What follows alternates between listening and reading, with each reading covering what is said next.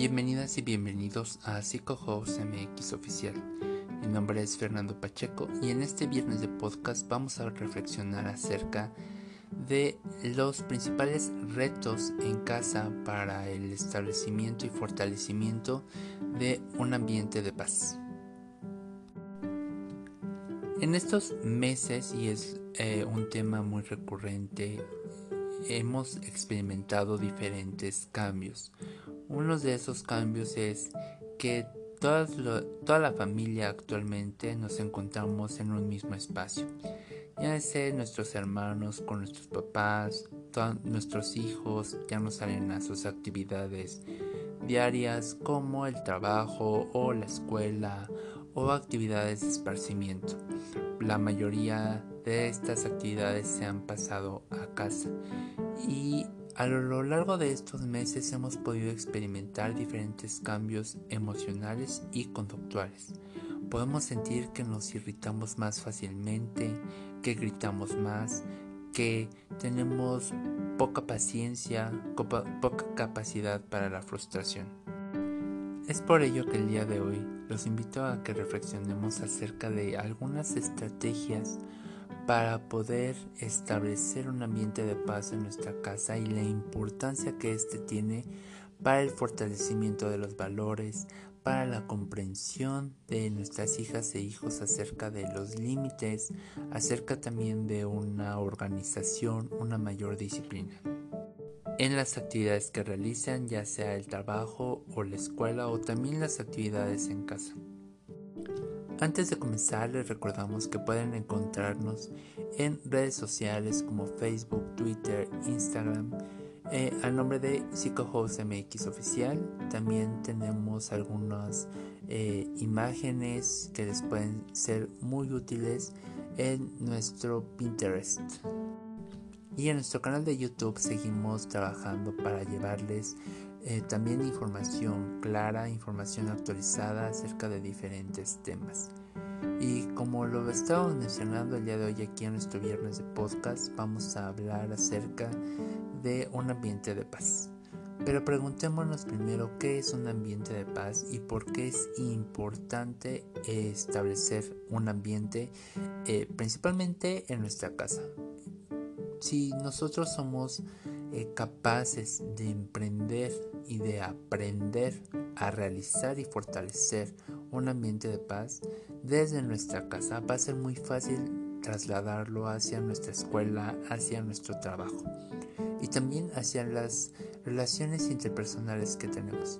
En muchas ocasiones hemos tenido dificultades para establecer algún tipo de relación o comunicación con otras personas o estamos y nos podemos sentir muchas veces a la defensiva para que eh, porque muchas veces también nos educamos en el refrán de hay que comer a los demás antes de que nos comen o hay que ser violentos con los demás para poder eh, generar un estatus para que no nos vean débiles son ideas muy erróneas acerca de cómo debe ser la convivencia. Y muchas veces también estas ideas erróneas eh, facilitan y promueven escenarios de violencia, ya sea en casa, ya sea en la escuela, ya sea en la calle, ya sea en cualquier otro ambiente. Si nosotros consideramos que la mejor manera para convivir con los demás es siendo el más agresivo o la persona más violenta, estamos generando en nuestras niñas, niños y adolescentes y en nosotros mismos también un pensamiento muy arbitrario, en donde eh, por un lado no queremos gritos, queremos personas educadas, eh, personas que sepan comunicarse, que sepan empatizar, que sepan expresarse y por otro lado fortalecemos y aplaudimos las situaciones negativas, las situaciones de violencia. Un ambiente de paz se construye principalmente desde nosotros mismos como individuos. Reflexionar cuáles son nuestros valores, cuáles son nuestras actitudes, qué es lo que queremos alcanzar, cómo es que nosotros mismos vamos a promover y ser el ejemplo para los demás. Recordemos que debe de haber una coherencia entre lo que decimos en lo que, y en lo que actuamos.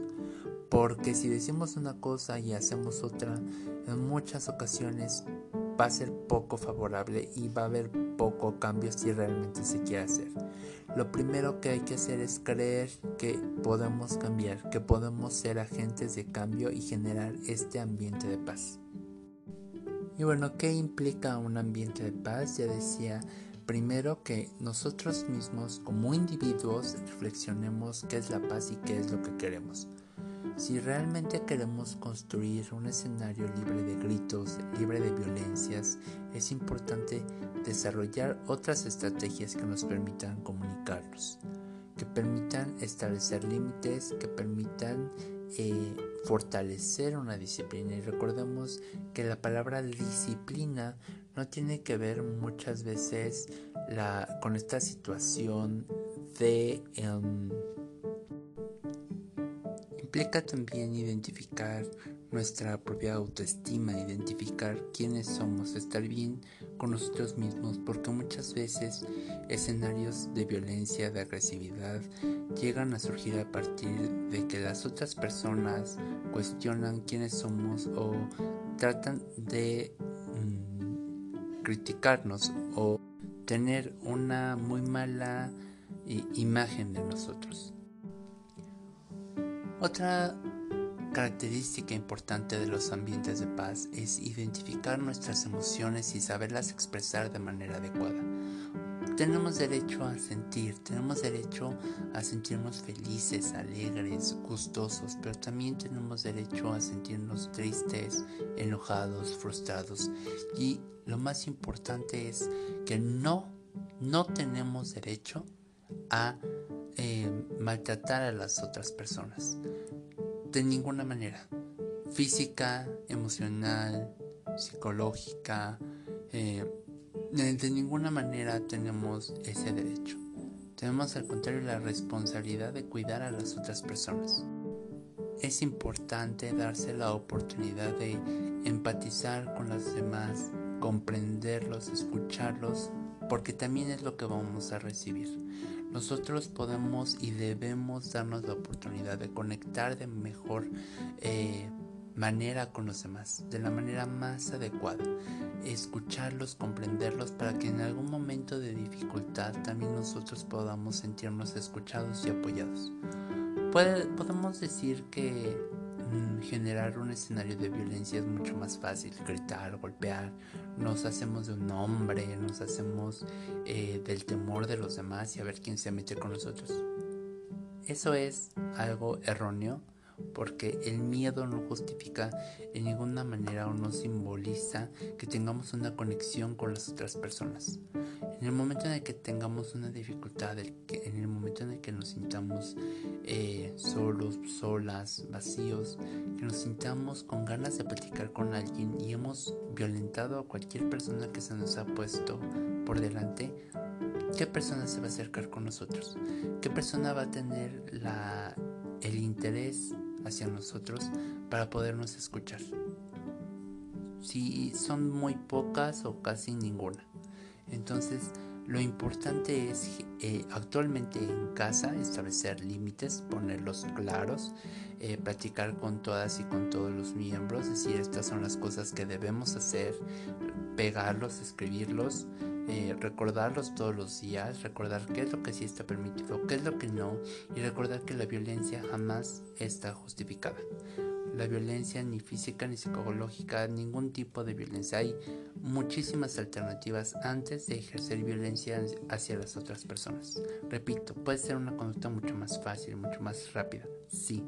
Pero recordemos un poco cuando hemos sido violentados, cuánto rencor y cuánta carga negativa hemos acumulado. Si es lo que queremos proyectar con nuestras hijas e hijos, pues eso es también lo que vamos a recibir en algún momento. Repito, hay que ser congruentes, no podemos eh, exigirles porque así a veces sucede, les exigimos respeto cuando nosotros los estamos violentando. Es importante que haya congruencia entre lo que se dice, lo que se hace y lo que esperamos que exista. En estos ambientes de paz también los invito a reflexionar acerca de cuáles son las consecuencias por romper estos acuerdos, cuáles van a ser las consecuencias por romper estos límites. Y aquí los invito a también escribirlos, a reflexionarlos y que sea con esta palabra, una consecuencia del comportamiento, no un castigo, no porque yo lo digo, no, sino porque realmente todos estuvimos de acuerdo que íbamos a tratar de trabajar en nosotros mismos para promover un ambiente de paz, pero quien lo rompió es importante una consecuencia y una consecuencia también eh, jamás va a ser favorable la violencia. No eh, de preferencia que no haya golpes, que no haya gritos, que no haya nalgadas, manazos, ninguno de esos tipos y mucho menos eh, algún tipo de violencia verbal como un apodo, una grosería un grito. Es difícil y es complicado, sí, pero no es imposible. Muchas veces también nos damos a la tarea de menospreciar a las personas que tienen el propósito de fomentar la paz en nuestra familia. Los tiramos de locos, los tiramos en que no es posible hacerlo. No, claro que es posible, requiere el compromiso de todos los miembros y también requiere de compartir con todos los miembros el por qué.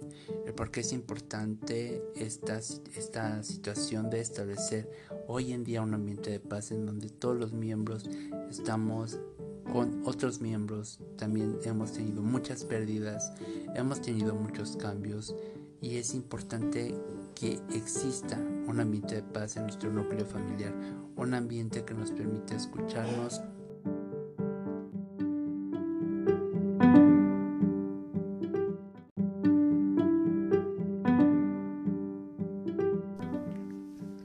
un ambiente en el que nos podamos sentir también seguros y tranquilos. Recordemos que la violencia genera inseguridad, genera malos tratos, acostumbrarnos a maltratar a los demás y también acostumbrarnos a ser maltratados. Te invitamos a construir eh, espacios de paz dentro de tu casa, espacios en donde las habilidades eh, para la vida como la autoestima, la asertividad, la comunicación, el trabajo en equipo, la colaboración, el compañerismo, la empatía, entre muchas otras habilidades, se transmitan y recuerda que los adultos tenemos que ser el ejemplo para los más pequeños. Bueno, hasta aquí en nuestro podcast del día de hoy. recordamos que puedes encontrarnos en redes sociales como PsicoHouse Oficial, Facebook, Twitter, Instagram, Pinterest y todos los viernes aquí te estaremos encontrando en nuestro viernes de podcast. También te invitamos a suscribirte y seguirnos en nuestro canal de YouTube donde también tenemos reflexiones importantes. Hasta luego y que pases un excelente día.